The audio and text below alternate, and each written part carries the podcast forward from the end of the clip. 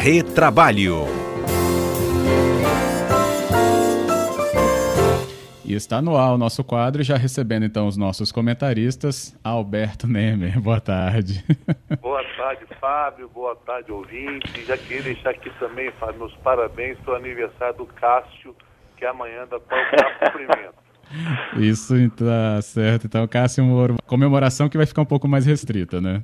É, pois é, não vai ter festa. Então, vamos comer sozinho o bolo. Ih, então vai sobrar mais.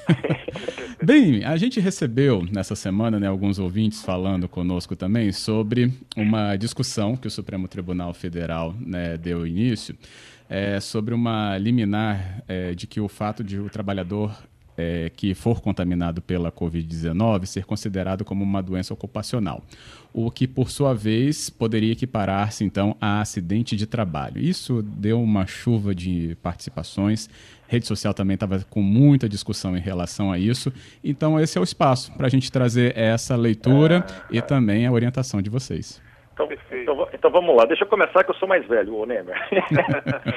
Olha só, é, primeiro, é, eu, eu, também recebi muita pergunta. Cássio, agora, agora o Covid vai ser sempre doença do trabalho, as empresas estão, tão, estão lascadas com isso. Veja, na verdade, a decisão do STF, ou até mesmo a própria, o artigo 29 da MP, ele não acrescia nada no universo jurídico. O que, que ele falava, o artigo 29? Que, que, o, que, o, que o STF ele afastou, disse que não, não, não, não cabe, não é inconstitucional. Os casos de contaminação pelo coronavírus não serão considerados ocupacionais, exceto mediante comprovação de nexo causal. O que, que isso quer dizer? Talvez eu me delongue um pouquinho aqui, mas vou ser breve. Existem dois tipos de doenças ocupacionais, né? Aquelas chamadas doenças é, profissionais ou tecnopatias, que são doenças que decorrem exclusivamente do trabalho e são relacionadas elas têm uma relação própria lá no Ministério do Trabalho e Emprego, ou atualmente Ministério da Economia. Ou seja, se for uma doença daquelas relacionadas ao Ministério do, do Trabalho e Emprego, é uma doença profissional. Evidente o Covid não está nessa relação. Né? Vamos, por, por, exemplo, a silicose. Ninguém pega a silicose dormindo em casa ou praticando uma atividade de, de lazer. A silicose você pega trabalhando lá no seu local de trabalho, operando com sílica. Essa é uma doença profissional. E existem as outras doenças ocupacionais chamadas doenças de trabalho. Essas doenças de trabalho, elas na verdade podem ser qualquer tipo de doença. Entretanto, se for comprovado o nexo, ela pode ser uma doença de trabalho. Ou seja, se ela for adquirida no trabalho, aí ela vira uma doença de trabalho. Para isso, há necessidade de comprovação do nexo. Por exemplo, um trabalhador lá que trabalha numa, com muita digitação, ele acaba tendo Ler-Dort. Se ele comprovar que ele adquiriu essa Ler-Dort no trabalho, é uma doença do trabalho. O Covid-19 sempre foi isso. Né? Ou seja, sempre, se, se, não tivesse esse artigo 29, a, a parte teria que provar, o trabalhador teria que provar que ele adquiriu no trabalho. É, então, esse artigo, na verdade, do ponto de vista jurídico, ele não trouxe nenhuma inovação e foi excluído do, do, do, do, mundo jurídico, foi excluído da lei, da, da MP. Então, é, no ponto de vista jurídico, não tinha nenhuma inovação na lei. Talvez alguma, no ponto de vista político, poderia verificar um toque de crueldade do governo ao editar esse artigo, querendo afastar a, a, a doença ocupacional até prefeitos previdenciários. Mas não vejo nenhum motivo de pânico nisso e a decisão da STF foi acertada, né? É a mesma coisa que você ter uma lei falando, olha, a Terra é redonda e achatada nos polos. Não precisa de uma lei para falar isso, né? Uhum. O que, que, você acha, Nemer? É, eu, eu acho que isso é um ponto de vista. Eu não concordo, assim, 100% nisso, porque na minha, na minha opinião, Cássio e Fábio, o que, que acontece? Com, com o julgamento do STF e a gente analisando o, o voto é, é, dos ministros, o que acontece? Havia um entendimento, como muito bem disse o Cássio, que com o artigo 29, que foi retirado da medida provisória 927, é o seguinte, é, o Covid-19 não é doença ocupacional, salvo nexo causal. Com isso, com, essa, com esse artigo 29, havia o entendimento que o empregado deveria comprovar que ele pegou essa doença no trabalho. Agora, suprimindo esse artigo, ou seja, declarando ele inconstitucional, inclusive esse voto inaugurado pelo ministro Alexandre Moraes e endossado por, pela maioria, é, ou unanimidade, não me, não me recordo agora. Maioria. Maioria. E o, o Barroso, inclusive, disse que nesse, com, com é, ele votaria pela inconstitucionalidade porque entendi que o ônus seria da empresa. De provar que o empregado não pegou, não pegou essa doença no ambiente de trabalho. Então, eu entendo que, que com esse julgamento do STF, o que, que cabe agora? Antes, era o empregado que deveria provar que pegou no ambiente de trabalho. Com esse julgado agora, eu entendo que a empresa, é, ônus da empresa comprovar que o empregado não pegou a doença nesse ambiente. E aí que está a grande dúvida. Como é que a empresa vai comprovar isso? Eu, aí eu entendo que as empresas devem é, adotar todas as medidas de segurança e saúde do trabalho. As orientações da OMS, do Ministério da Saúde, inclusive registrar a entrega de álcool em gel, das máscaras, de treinamento, tudo isso nas fichas do empregado. Porque isso, na minha opinião, demonstraria que a empresa tomou todas as medidas e possivelmente essa doença não foi contraída no ambiente de trabalho. Esse ponto de vista que o Cássio trouxe, e eu, eu concordo com ele em parte, também é, é, bastante debatido e tem uma corrente muito forte, que inclusive, Cássio, é, a, o seu ponto de vista está dentro até do artigo da 8.203, naquele artigo 20, que fala que são doenças que não são consideradas como doença do trabalho, salvo se demonstrar é, se demonstrar nexo de causalidade, né? se, como, se demonstrar que a, que a doença foi resultante de exposição no, no ambiente de trabalho. Então nós temos duas linhas hoje. A que o Cássio trouxe aqui, e aqui eu trouxe, que essa que eu trouxe, eu acho que esse foi o intuito do STF, de tirar o ônus do empregado e trazer esse ônus para as empresas. Pois é. é, é quando abre margem essa interpretação, né, aí que começa um debate muito caloroso, né?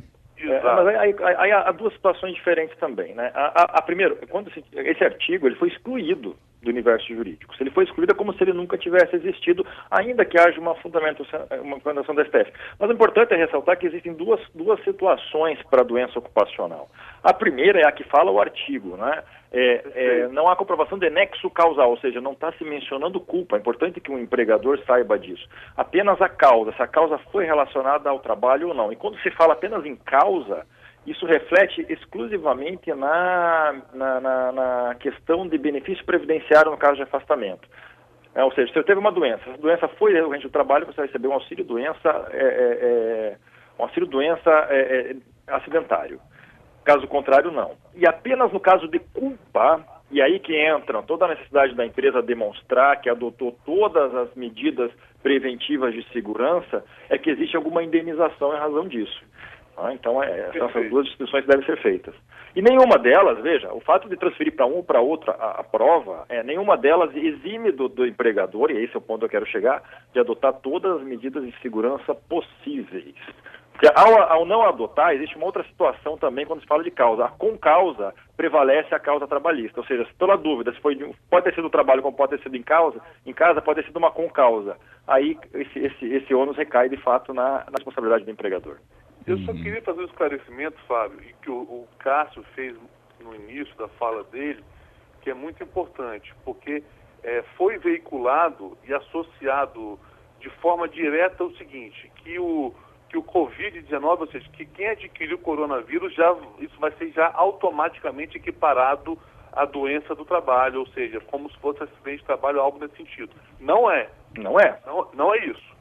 Então, o que o STF decidiu é o seguinte, que o, quem, quem teve o coronavírus, ou seja, quem, foi, quem teve o vírus contraído, pode ser que seja considerado doença ocupacional. Então, é, esse é o esclarecimento, acho que é mais importante também para também, trazer para a população. Que uhum. não é o uhum. simples fato de ter tido o coronavírus, que isso vai ser automaticamente é, equiparado à doença ocupacional. Não. Tem que demonstrar que houve aí, é, é, que esse vírus foi contraído no ambiente de trabalho ou e que houve culpa da empresa nesse sentido pela, é, por ter adquirido esse vírus. É, eu acho que é um esclarecimento fundamental era esse, porque era o que mais a gente estava vendo, né? Aquela leitura automática. É, leu, leu a decisão e já colocou como coronavírus nessa questão automática aí de delimitação ou de é, taxar como uma doença já para todo e qualquer trabalhador. Isso trouxe uma, é, uma, uma, sensação de insegurança e muito grande, tanto para o trabalhador quanto para os empresários, porque trouxe um, um pânico, vamos assim dizer. Então, eu acredito que esse esclarecimento é muito importante. Uhum. Que o, o, o, simples fato de ter contraído o coronavírus, o Covid-19, não significa que isso vai ser automaticamente equiparado à doença ocupacional. Bem, Os ministros da STF tiveram uma conotação muito grande de proteção dos profissionais que estão na linha de frente, em hospitais, atuando na linha, dire... na, na, na linha direta de proteção dos infectados. Esses aí têm um risco muito grande de, de adoecerem. É isso que eu ia perguntar, justamente. Da linha de frente, né? Que eles também têm suas relações né, com as empresas onde atuam, né? Os hospitais privados e o poder público. Exatamente. exatamente. E, inclusive, já tem gente, infelizmente, nessa linha de frente que, que teve o vírus, o vírus e veio a falecer, né? Uhum. Então, nesse caso, para se apurar a responsabilidade do empregador, tem que ser verificado se realmente for, foram, foi, foi dado todo o treinamento, todos os equipamentos, todos, não só o equipamento de proteção individual, eu entendo também que tem que ter o equipamento de proteção coletiva também. Uhum. Tem aqui algumas participações já dos nossos ouvintes, mas a gente está chegando perto do repórter CBN, então até deixa para levá-las ao ar em instantes, tudo bem? Tudo bem. Então tá, a gente volta no nosso retrabalho com Alberto Nemer, Cássio Moro Instantes. Você pode mandar também a sua pergunta para a gente pelo nosso número 99299-4297. E também nas nossas redes sociais, o arroba CBN Vitória no Twitter e o arroba CBN Vitória no Instagram. Retomamos, retomamos aqui então a nossa conversa dentro do quadro Retrabalho com os nossos comentaristas Alberto Nemer e Cássio Moro. A gente falando um pouco aqui sobre é, a questão do Covid-19 ser considerado como doença ocupacional e, por sua vez, equiparar-se a acidente de trabalho, né? É, e para até ganhar tempo aqui na pergunta dos ouvintes, eu tenho Tatiana, Roberto e também a Clarissa. E eles falaram, né, num pensamento semelhante, na direção de que isso está indo em direção a penalizar o empresário, o empregador, que já está diante de um ambiente tão difícil quanto todos os outros setores. Qual a leitura a gente poderia trazer para essas participações? Eu acho que a, o questionamento é importante. Eu acho que a forma que foi divulgado a, essa notícia, que na minha opinião de forma muito respeitosa, foi equivocada. Eu acho que o que o STF fez não foi nada como diz o Cássio, nada, nada, nada além do que já é previsto na legislação. O que, o, o que se debate é de quem seria o ônus de provar, ou seja, de quem, quem teria que comprovar que, que adquiriu essa doença no, no ambiente de trabalho. Se é o empregado ou se o empregador que deveria comprovar que o empregado não adquiriu isso no ambiente de trabalho. Acho que o debate é esse. E para isso, nesse momento de que nós estamos vivendo de realmente de dificuldade, de excepcionalidade, o que, o que é preciso ter primeiro é paciência né, e pensar no coletivo. E pensar no coletivo é o quê? Tomar todas as medidas de, de segurança e saúde cabíveis, somadas às também exigências do, da OMS e do Ministério da Saúde. O que, que você acha sobre isso aí, Cássio? Bom, é, como eu já disse, esse artigo, ele juridicamente para mim não fez mudança nenhuma. E mais do que isso, aspecto prático, é, sempre, seja no INSS, seja no eventual processo judicial, vai haver uma prova técnica para verificar onde a pessoa adquiriu esse, esse vírus. Então, uh, seja no INSS, seja no processo judicial, alguém, a, a, prova vai ser feita. Então, isso é uma questão meramente técnica de ônus da prova que na prática vai resultar em efeito muito grande. E agora, o que é importante desse debate, concordo com o Nemer, acho que tanto a, o artigo divulgado, que nem precisaria ter entrado, quanto as notícias a respeito da decisão da STF foram mal divulgadas e criaram um pânico desnecessário. O importante é que as empresas têm que ficar atentas, mesmo que não existisse artigo 29, não existe mais, é, que elas têm que tomar todas as precauções, porque elas estão sujeitas no futuro a receber diversos processos em razão disso se não tomarem as cautelas. Uhum. E aí, independentemente de condenação ou não, tem o custo do processo lá na frente, né? Além de tudo, né? Verdade, exatamente. Isso aí. Bem, então era essa a explicação que a gente estava aqui pendente para responder aos nossos ouvintes e estaremos atentos a outras repercussões também. Por enquanto, okay. muito obrigado. Obrigado, Fábio. Obrigado aos ouvintes. Um abraço para o meu amigo Cássio e meus parabéns. Obrigado, obrigado. Alberto. Eu também. Obrigado, Fábio. Obrigado, Neymar. Obrigado, ouvinte. Estamos aqui à disposição para qualquer hora. Obrigado, gente. Valeu. E feliz aniversário, Cássio. Obrigado. Até mais. Tchau, tchau. memória. Um abraço. Tchau, tchau.